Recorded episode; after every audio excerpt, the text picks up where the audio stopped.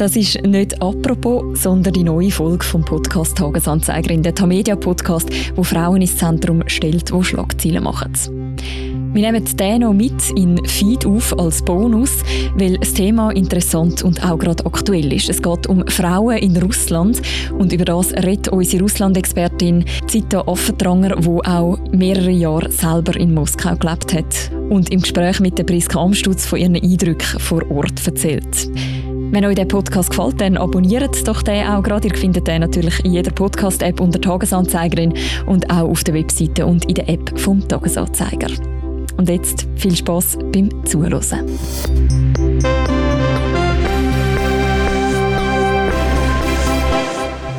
Wir waren da als Familie rechte Exoten, weil wir uns den Haushalt geteilt haben, Kinder geteilt haben. Äh, und meine russischen Freundinnen, die sind immer so ein hin und her gerissen zwischen Entzücken und Entsetzen. Wenn er halt vom Tisch aufgestanden ist, schauen, wenn ein Kind gerufen hat und nicht ich. Sie haben das eigentlich toll gefunden, aber ein bisschen haben sie es auch unmännlich gefunden.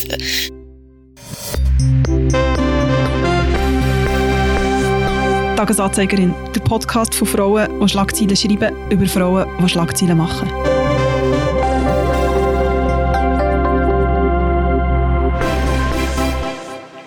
Janik. Hoi Priska.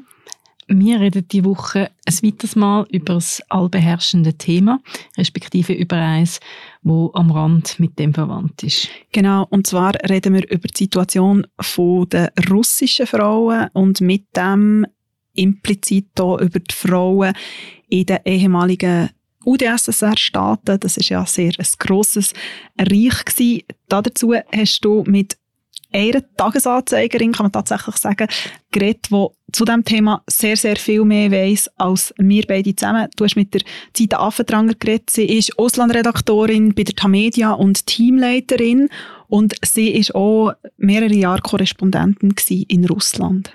Genau, sie war in den Nullerjahren sechs oder sieben Jahre in Moskau gewesen, mit ihrer Familie. Das ist sehr wichtig. Also mit ihrem Mann und ihren Töchtern. Sie hat dort natürlich die Rolle der Frau im äh, modernen Russland kennengelernt und hat sehr viel auch Anekdoten können erzählen wie sich das für sie selber auch angefühlt hat. Und sie hat natürlich ein sehr grosses Fachwissen. Sie ist jetzt auch täglich im Einsatz natürlich für uns, für die Media-Redaktion. Man hört auch viel im Apropos-Podcast und in anderen. Und sie schreibt sehr viel über die verschiedensten Aspekte jetzt in dem Krieg. Ja, dann würde ich sagen, lassen wir mal in das Gespräch rein.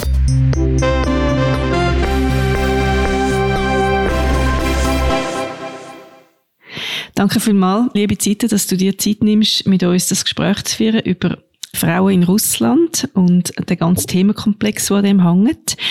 Die erste Frage, die ich dir gerne stellen möchte, ist, wie patriarchal ist die russische Gesellschaft heute prägt? Welche Rolle spielt die Frau? Also die Gesellschaft, die ist sehr patriarchal prägt. Also grundsätzlich ist, ist die äh, Welt wirklich in zwei Teil aufteilt. Der Mann, der verdient das Geld und der ist der Hausherr und hat zu sagen. Und die Frau, die arbeitet zwar auch, viele arbeiten sogar 100 Prozent, weil der Lohn vom Mann ja nicht zum Leben lenkt. Aber es kommt einem vor wie eine Nebensache, weil die Hauptaufgabe der Frau ist es eigentlich, den Haushalt zu führen, Kind großziehen, die Eltern oder je nachdem halt auch die Schwiegereltern zu versorgen. Und natürlich, ich meine, es gibt in Russland natürlich auch Familien, wo das anders läuft. Aber grundsätzlich ist es schon so, dass der Mann sich äh, bei allem Häuslichen eigentlich nobel zurückhaltet. Und ähm, damit spielen die Frauen in Russland natürlich eine enorm wichtige Rolle. Sie sind immer da, wenn jemand gebraucht wird. Manchmal habe ich das Gefühl, das Land würde einfach zusammenbrechen, wenn das Land keine Frauen hat. Mhm. Eine wahnsinnige Doppelbelastung für die Frauen. Also 100% arbeiten und alles, was Familie und Haushalt betrifft, liegt auch 100% bei ihnen. Genau. Du hast selber mit deiner Familie mehrere Jahre in Moskau gelebt, von 2001 bis 2006. Du bist Korrespondentin dort. Welche Rollenbilder sind dir in deinem Alltag begegnet und wie ist das für dich dort? Also mir ist das manchmal vorgekommen, so ein bisschen wie aus den Erzählungen von meinen Eltern oder von meinen älteren Geschwistern, so wie das für sie damals war, so ein bisschen in einem kleinen katholischen Dorf auf dem Land. Der Mann ist der Chef, die Frau dient ihm. Äh, wir sind da als Familie rechte Exoten gewesen, weil wir uns den Haushalt teilt haben, Kind teilt haben, äh, und meine russischen Freundinnen, die sind dann immer so ein bisschen hin und her gerissen gewesen zwischen Entzücken und Entsetzen. Wenn dann nachher eine Einladung mein Mann und ich zusammen Küche gemacht haben oder wenn er halt vom Tisch aufgestanden ist, schauen, wenn ein Kind gerufen hat und nicht ich. Sie haben das eigentlich toll gefunden, aber ein bisschen haben sie es auch unmännlich gefunden. Also wir haben da verschiedene Diskussionen geführt zu dem Thema. Wie soll ich sagen, es gibt in dem Gesellschaftsvertrag wie keine wirkliche Partnerschaft zwischen den Geschlechtern, sondern wir beackern getrennt Terrain und trifft sich eigentlich macht sehr wenig zusammen, sondern man tut viel mehr aufteilen. Das ist dein Bereich, das ist mein Bereich. Und ist zum Teil manchmal, denke ich, auch ein bisschen ein Problem von den Frauen im Kopf, wo dann also eben, wenn wir da irgendwie dann zusammen den Haushalt gemacht haben oder Küche, dann haben dann meine Kollegin gefunden, ja, aber weisst also eigentlich wollte ich ja nicht unbedingt, dass sich der Mann da in meine Bereiche einmischt, oder? Und dann also müssen allein abwaschen. Und es fängt auch schon sehr früh an, also auch die Mädchen, wir haben ja wir haben drei Töchter und ähm, der Mädchen ist eigentlich immer dann schon gesagt worden, was man macht und vor allem auch, was man nicht macht. Ich bin auch mitunter im Job nicht ganz als Volk genommen worden, als Frau. Also ich kann mich an ein Interview mit irgendeinem mittleren Beamten erinnern. Der ist dann gekommen und hat gesagt, ähm, schreiben Sie, oder? Also ich bin zum Diktat antreten, sozusagen. Es hat mir aber auch hier und da Vorteile gebracht, weil ich immer das Gefühl hatte, Männer unterschätzen Journalistinnen gern und plaudern dafür manchmal Sachen aus, die sie eigentlich gar nicht unbedingt haben wollen erzählen Mhm. Das ist ja in Moskau gewesen, also städtisches Umfeld ist dann auf dem Land wahrscheinlich noch viel, viel ausgeprägter, oder? Also hast du da auch Erfahrungen gemacht? Es ist auf dem Land schon noch ausgeprägter in dem Sinn, ähm, dass halt so ein bisschen die modernen, jüngeren Leute, wo, wo das Frauenbild zum Teil auch in Frage stellen, oder das Gesellschaftsmodell, muss man eigentlich sagen. Es ist ja nicht nur ein Frauenbild in dem Sinn, auch in Frage stellen. Und das findet man halt schon vor allem in den grossen Städten, ja. Die Rollenbilder, also ich habe ja da so ein Bild im Kopf von Putin, wo er da mit nacktem Oberkörper und mit so kriegerischen Posen auf seinem Ross sitzt. Wie fest prägt er auch die, die Rollenbilder und die Diskussion? Ich denke, er prägt die Diskussion sehr stark. Weil ich meine, die Bilder, die, die, die sagen ja irgendwie wie alles darüber, wie, wie er sich sieht und äh, wie er den russischen Mann sieht und natürlich indirekt auch, wie er die russische Frau sieht. Das ist so das Bild vom typischen russischen Muschik. Der Muschik, das ist so ein, ein harter Kerl, oder? Also eigentlich ein Macho. Der Putin betont aber auch immer, wie, wie er die russische Frauen verehrt er schenkt eine Blumen zum Frauentag. Die deutsche Bundeskanzlerin Angela Merkel, der hat er immer Blumen geschenkt, wenn sie zu den schwierigsten politischen Gesprächen ist.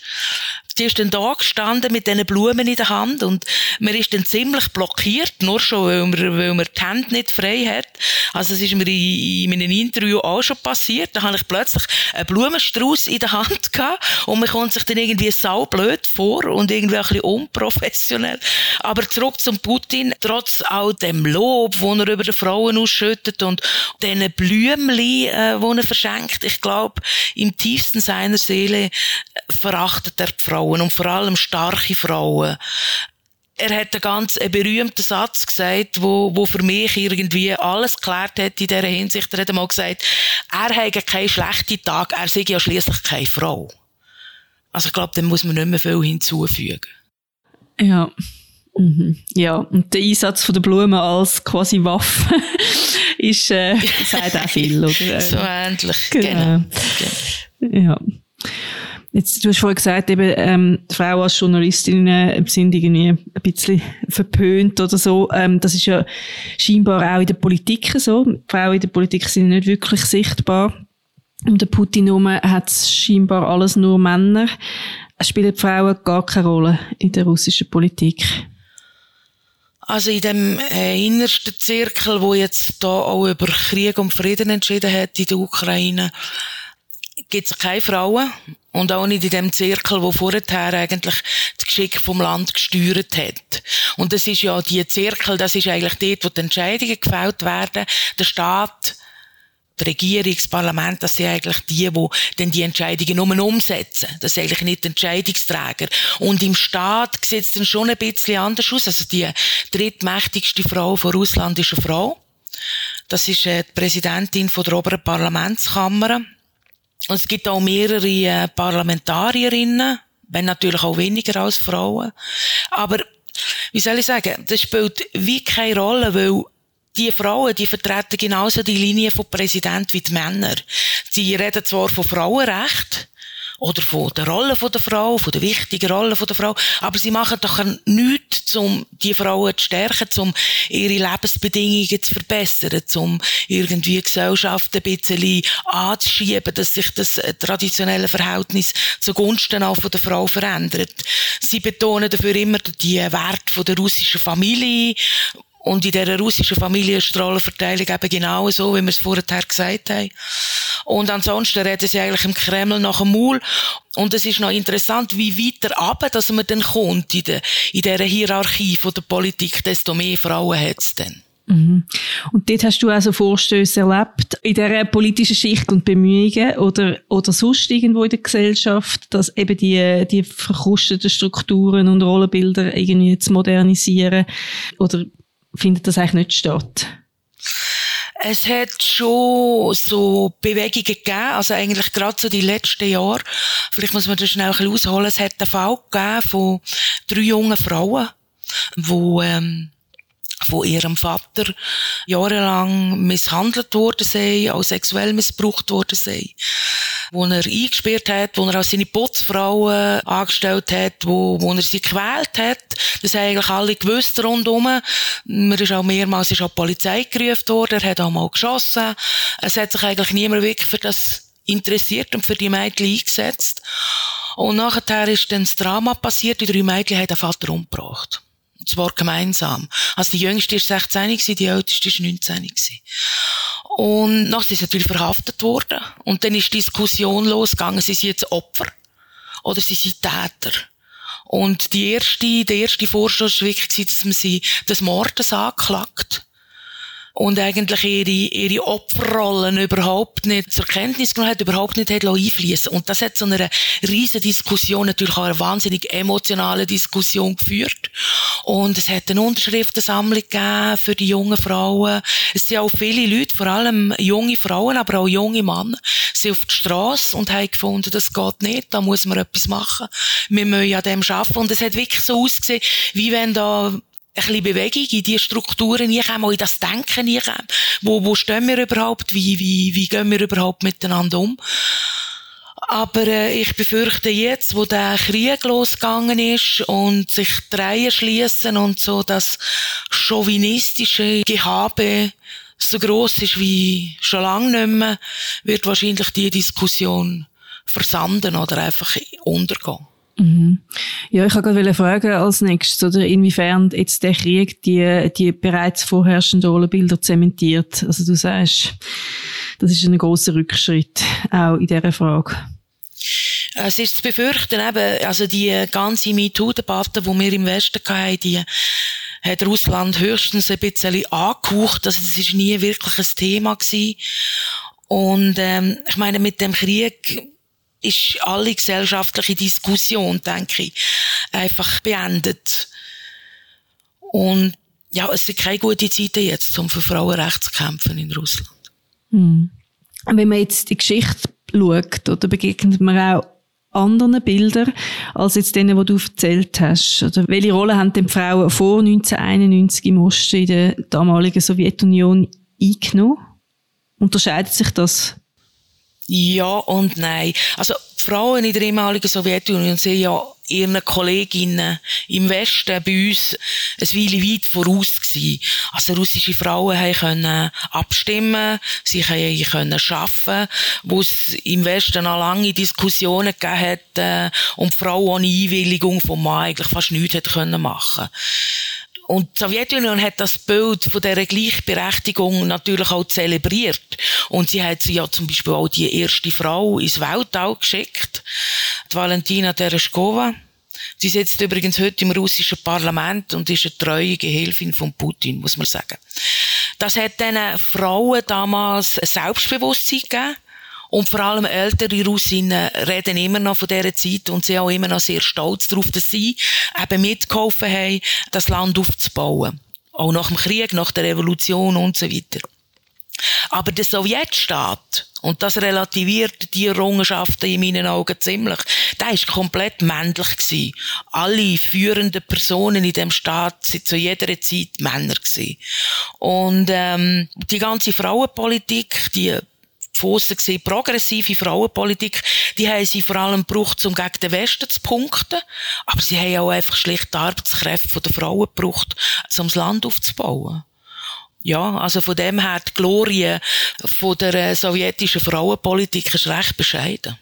Das liegt, also das, was du gesagt hast, man hat die Frauen gebraucht, um das äh, Land aufzubauen, äh, hat das auch dazu geführt, dass man bei Berufen, wo wir jetzt traditionell eher als Männerberufe anschauen im Westen, zum Beispiel Softwareingenieurinnen oder Bauarbeiterinnen, gibt's ja auch, wenn man so in Frauenbiografien schaut, gibt's ja häufiger als jetzt traditionell bei uns im Westen ist man da ein bisschen aufgeschlossener gewesen auf eine Art und Weise. Ist Arbeit ist Arbeit und, und das mit so diesen Fähigkeiten, wo man den Geschlechter zuschreibt, spielt nicht so eine Rolle oder ist das einfach wirtschaftliche Notwendigkeit gewesen, dass es auch die Leute, die Frauen einfach gebraucht hat, auch dort?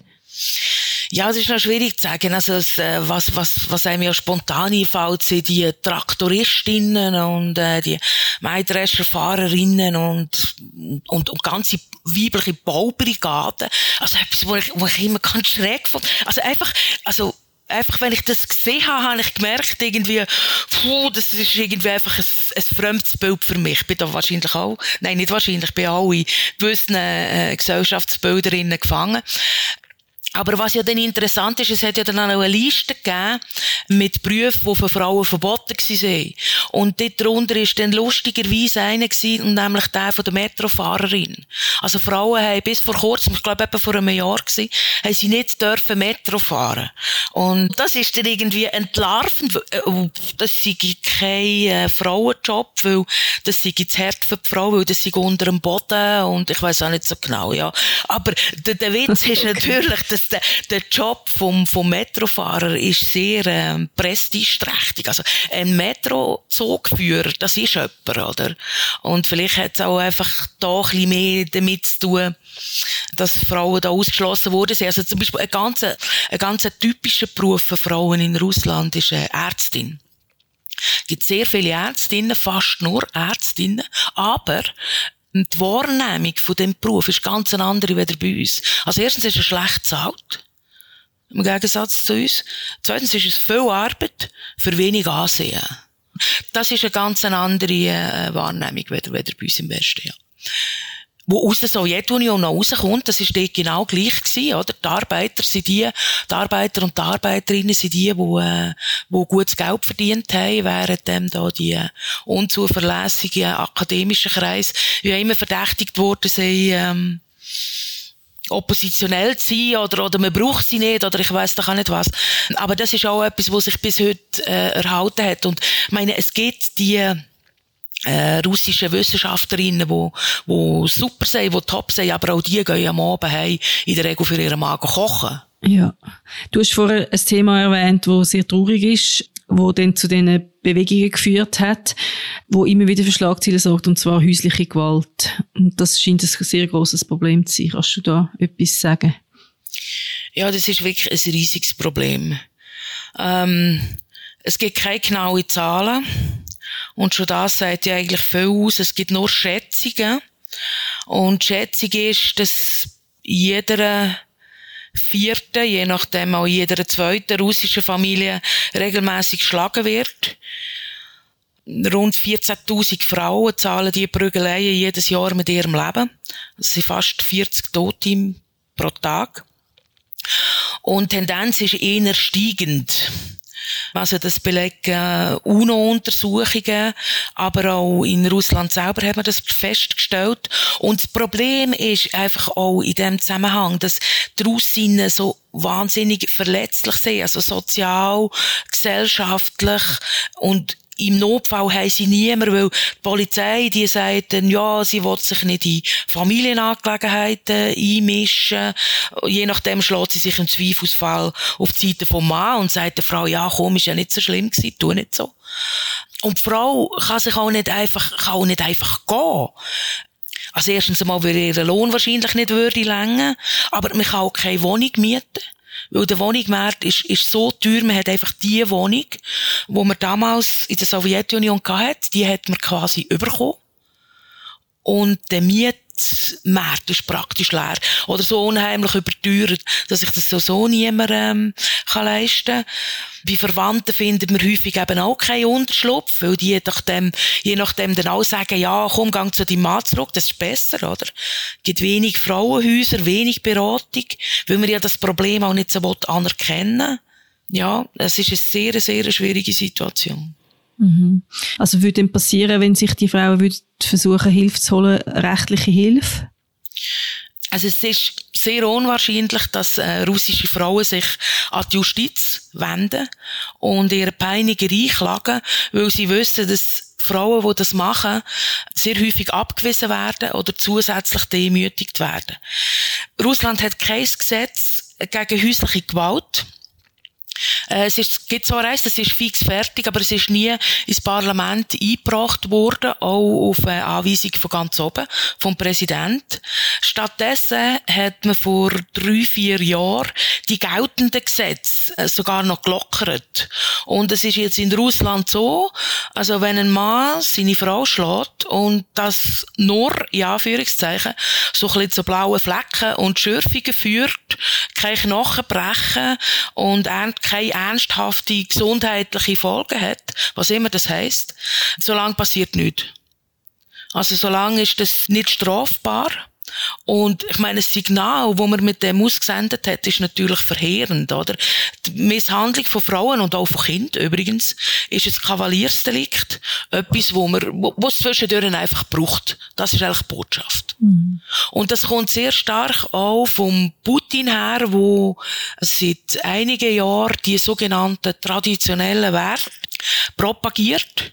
Und einer von den zentralen traditionellen Werten ist die russische Familie, wo schon fast als etwas Heiliges dargestellt wird. Und alles, was rechts und links von dem gibt, also eine Ehe für alle, äh, aber auch zum Beispiel alleinerziehende Mütter oder Frauen, die nicht heiraten, das ist alles sehr höchst äh, verdächtig. Das passt nicht ins Bild und das wird man eigentlich nicht. Siehst du irgendwelche Lösungsansätze? Was würdest du dir wünschen? Was müsste passieren, so mal als erstes, damit sich das irgendwie in eine Richtung bewegt, wo doch moderner und, und mehr das Jahrtausend passt? Wie gesagt, es hat eigentlich eine gute Debatte angefangen in der russischen Gesellschaft, wo, wo man wie innegehalten hat, vor allem auch junge Leute, die gefunden haben, nein, wir wollen eine partnerschaftliche Beziehung, wir wollen nicht ähm, in diesen alten Spuren folgen. Ich hoffe, dass das quasi wie auf dem gesellschaftlichen Level weiterläuft, obwohl wir eigentlich in der Politik nichts daran setzt, das Bild zu ändern. Im Gegenteil, es eigentlich im Moment noch zementiert. Aber ich hoffe wirklich, dass äh, junge Russinnen und Russen dem Teufelskreis entkommen. Also, wenn ich dir zulasse, äh, sehr eine ernste Situation, aber doch ein bisschen Grund zur Hoffnung spüre ich bei dir.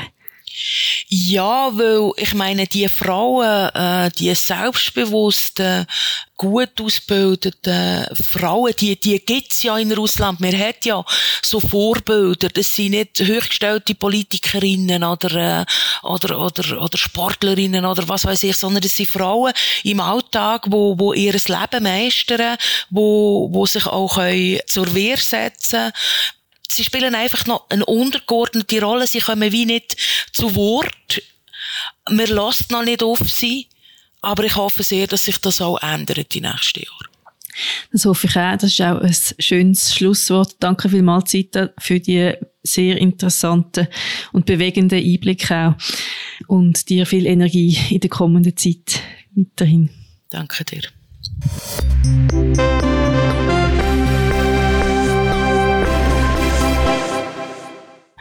Das ist ein sehr ein informatives Gespräch. Ich habe so viel erfahren, was ich noch nicht gewusst habe. Ähm, also das ist wirklich ähm, beeindruckend, die Einsicht.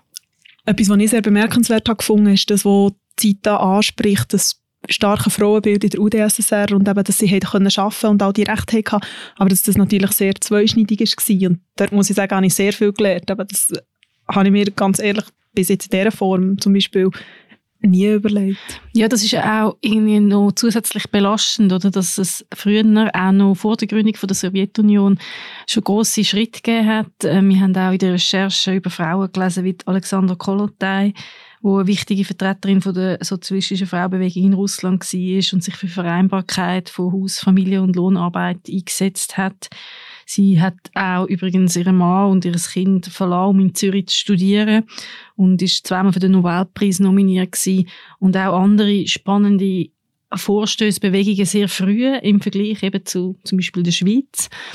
Aber dass sich das nachher irgendwie eben alles so verändert hat, unter wirtschaftlichem Druck, unter sozialistischem System und, und in der Moderne. Genau, das war vor allem in den 30er, gewesen, also wo der Stalin zum Beispiel die kommunistische Partei hat da zum Beispiel eine Frauenabteilung gehabt, die ist aufgelöst worden und, und dort ist man zurück auch wieder zu dem patriarchalen Familienbild, also dass zum Beispiel auch Abtreibung wieder ist verboten worden. Und das ist etwas, und das sagt ja Zita sehr schön und sehr eindrücklich und sehr erschreckend, dass das etwas ist, wo, wo sich bis heute hat. Und ich meine, das Stichwort Abtreibung, Polen hat dort nochmal eine andere Stellung, aber ist das zum Beispiel auch einfach immer noch verboten? Ja. Und was auch noch eindrücklich ist, ist, ich habe so viele Eindrücke und Informationen von der Zeit erfahren, die sich irgendwie so schwierig vereinen lassen, auch mit dem Außenbild, wo wir von der in Anführungs- und Schlusszeichen russischen Frau so haben. Du hast ja das im Vorgespräch auch erwähnt, dass du so ganz einen anderen Blick gehabt hast auf die russische Frau in Anführungs- und Schlusszeichen.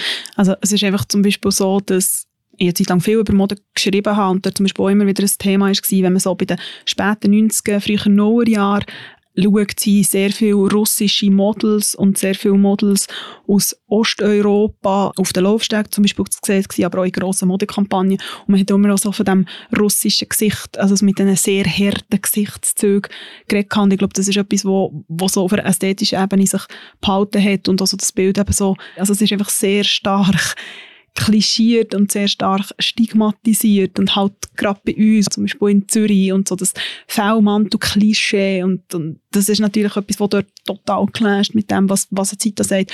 Dort finde ich schon immer wieder erschreckend, auch zum, zum selber merken irgendwie, wie prägt man ist von diesen Stereotypen und wie wenig man eigentlich zum Teil auch weiss, obwohl man das Gefühl hat, man ist eigentlich sehr informiert und aufgeschlossen und befreit von dem. Ja, ist auch eine wahnsinnig große Bevölkerungsgruppe, die russische Frau per se. Also da irgendwie Schlussfolgerung zu ziehen, ist sicher auch nicht einfach. Schauen wir noch zurück auf die letzten zwei Wochen, was so passiert ist. Nein zum Krieg, nein zum Krieg. Mit einer Protestaktion hat eine Kriegsgegnerin im russischen Staatsfernsehen die Hauptnachrichtensendung unterbrochen. Während der Live-Übertragung sprang Marina Ovsjanikova ins Bild, hielt ein Plakat in die Höhe und rief wiederholt Nein zum Krieg, Nein zum Krieg. Anschließend wurde die Übertragung abgebrochen. Ovsjanikova war zum Zeitpunkt des Protestes Mitarbeiterin des russischen Staatsfernsehens. Mittlerweile wurde sie zu einer Ordnungsstrafe verurteilt. Ob es bei diesem Verfahren bleibt, ist noch unklar. Baerbrock würdigt Ukrainerinnen am Weltfrauentag. Die deutsche Außenministerin Annalena Baerbock würdigte anlässlich des Weltfrauentags die Frauen in der Ukraine. Wir sehen euch, wir stehen an eurer Seite, sagte sie in Berlin. Außerdem dankte sie den Frauen in Belarus und Russland für ihren Mut, in ihren Ländern gegen den Krieg zu demonstrieren. US-Basketballspielerin in russischer Haft. Die US-amerikanische Basketballspielerin Brittany Griner ist im Februar an einem Moskauer Flughafen verhaftet worden. Dies, weil sie angeblich Patronen mit Haschischöl im Gepäck hatte. Seither wächst bei Griners Angehörigen und Fans die Sorge, dass Russland sie als Pfand einsetzen könnte. Außerdem stehe sie als schwarze, lesbische Frau für alles, was Putin hasst. So sagte seine Geschichtsprofessorin und Kennerin des Falls in einem Tagi-Artikel, den wir in den Shownotes verlinken. Noch nie gab es so viele Chefinnen in Schweizer Firmen. Noch nie sind so viele Frauen in die Geschäftsleitung der 100 größten Schweizer Arbeitgebenden aufgerückt wie im Jahr 2021. Das zeigt die neueste Herausgabe des jährlichen Schilling Reports, der die Entwicklung des Frauenanteils im Kader der Schweizer Wirtschaft untersucht. Letztes Jahr wurden demnach 36 Prozent der freien Posten in der Geschäftsleitung mit Frauen besetzt. Das ist so viel wie noch nie. Besonders stark ist die Zunahme bei den Konzernchefinnen mit einem Plus von 80 Prozent. Zehn Frauen und 45 Männer. Der Frauenanteil im Obwaldner Kantonsrat sinkt von rund 25 auf knapp 18 Prozent. Anstatt 15 Frauen sitzen neu nur noch 10 Frauen im Innerschweizer Parlament. Von insgesamt sieben Abgewählten sind vier davon Frauen. Dafür sind fünf neue Männer dabei. Stärkste Partei bleibt die Mitte mit 19 Sitzen. Die SVP verliert zwei Sitze, bleibt allerdings auf Platz 2, gefolgt von der FDP. Und jetzt wäre schön zu wissen von dir, Annik, wer oder was äh, dich in den nächsten zwei Wochen begleitet. Mir wird Yoko Ono begleiten und zwar aus zwei Gründen. Der erste Grund ist hier in Zürich. Sie hat eine Ausstellung im Moment im Kunsthaus, wo vor allem sich mit der Performance und mit den Aktionen von den 60er und den 70er Jahren beschäftigt. Die Ausstellung läuft noch bis am 29. Mai. Und mich beschäftigt sie auch darum, weil sie hat am 3. März ein Projekt lanciert, das bis Ende Monat läuft. Und zwar hat sie auf verschiedenen so riesigen Billboards, also auf so riesigen äh, Werbetafeln eigentlich, ihre Arbeit und der Schriftzug Imagine Peace projiziert. Und zwar ist das jeden Abend am 2022. Unter anderem ist es zum Beispiel im Piccadilly Circus in London, aber zum Beispiel auch in Berlin oder in Mailand, in Südkorea, aber auch in Tokio und am Times Square auch. Und es ist natürlich sehr, ein sehr ein starkes Signal und optisch auch sehr stark. Es ist nämlich sehr, sehr simpel in der, in der Ästhetik. Es ist nämlich schwarz auf weiß Schriftzug. Das können wir gerne auch verlinken. Es gibt dazu noch eine Art Verkauf, wo man auch so Limited Print noch kaufen mit dem Schriftzug und so, ähm, wo der soll an einem Fund von der UNO zugutekommen. Ja, ähm, sehr eindrückliches Bild, vor allem dann in der Nacht, wenn es dunkel ist und das leuchtet. Ich habe die Ausstellung schon gesehen und dort hat es etwas, was mich auch sehr berührt hat. Und zwar an einer Wand kann man auf einem Post-it etwas über seine Mutter schreiben oder an seine Mutter. Und ich bin recht früh, äh, wo die Ausstellung losgegangen ist, gegangen, hat es noch nicht so viel gehabt. Das wächst. Und das ist also sehr berührend und beeindruckend. Und wer begleitet dich in den nächsten 14 Tagen? Ähm, mich begleiten verschiedene Frauen, die für den Oscar nominiert sind. Die Oscarverleihung ist am 27. März in der Nacht auf den 28. bei uns. Es sind unter anderem Jessica Chastain, Olivia Colman, Penelope Cruz oder Nicole Kidman als Schauspielerin nominiert.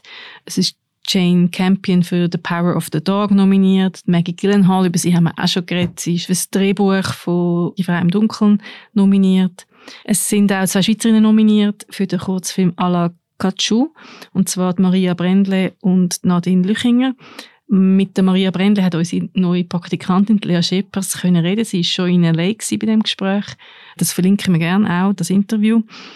Ich bin auch sehr gespannt auf die Reden. Da ist ja immer auch viel Gesellschaftskritik oder mhm. politische Situationen werden kommentiert. Leider ist Frances McDormand das Jahr nicht nominiert. Sie hat letztes Jahr gewonnen und 2018. Und sie hat 2018, die, ihre Rede habe ich sicher fünfmal geschaut. Sie hat äh, alle Frauen im Saal gebeten, aufzustehen und hat irgendwie so das Plädoyer dafür gehalten, dass, dass alle sollen sich bei ihnen melden für Projekte umsetzen und hat dann am Schluss auch einen Inclusion Rider gefordert, also dass bei allen Filmproduktionen auf eine ausgeglichene Besetzung von Frau und Mann geachtet wird. Und also das ist noch so ein Tipp für die Stimmung, also sie, sie so ein bisschen zu googeln, was sie am so sagt. Mhm. Das ist sehr, äh, sehr unterhaltsam und auch schön. Das stimmt. Und wir, wir hören uns in zwei Wochen wieder, wo die Oscars wahrscheinlich auch noch mal das Thema werden sein. So viel als Cliffhanger an dieser Stelle. Gute Zeit bis dann. Ciao zusammen. Tschüss zusammen. Tagesanzeigerin wird moderiert von der Priska Amstutz und von mir, der Annik Hosmann. Produktion macht Laura Bachmann, sie liest unsere Schlagzeilen, Recherchenarbeit Lea Schepers und Sounds sind von der Musikerin Sisi Fox.